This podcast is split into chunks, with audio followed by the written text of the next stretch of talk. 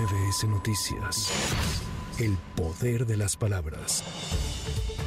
La responsable del Frente Amplio por México, Xochil Gálvez, confirmó que la próxima semana presentará su solicitud de licencia al cargo como senadora a fin de iniciar la etapa de pre-campaña rumbo al 2024. Subrayó que el próximo 19 de noviembre presentará su informe de labores como legisladora, por lo que la licencia se hará efectiva a partir del lunes 20.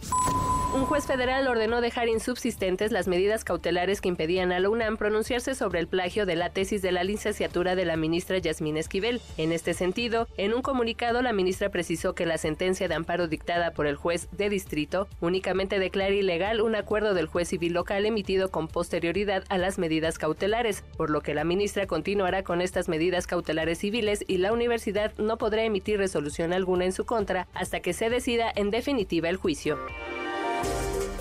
El Banco de México informó que en la semana del 3 de noviembre las reservas internacionales en el país reportaron un incremento por 764 millones de dólares. Con este comportamiento, el saldo al cierre de la semana ascendió a 204.984 millones de dólares, mostrando un crecimiento acumulado respecto al cierre de 2022 de 5.890 millones.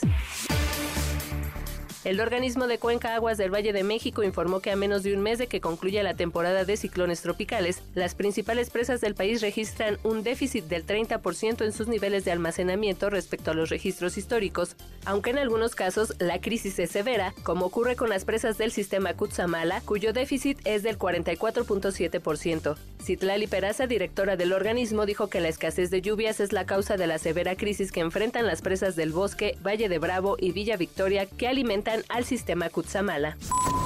Para MBS Noticias, Erika Flores. MBS Noticias. El poder de las palabras.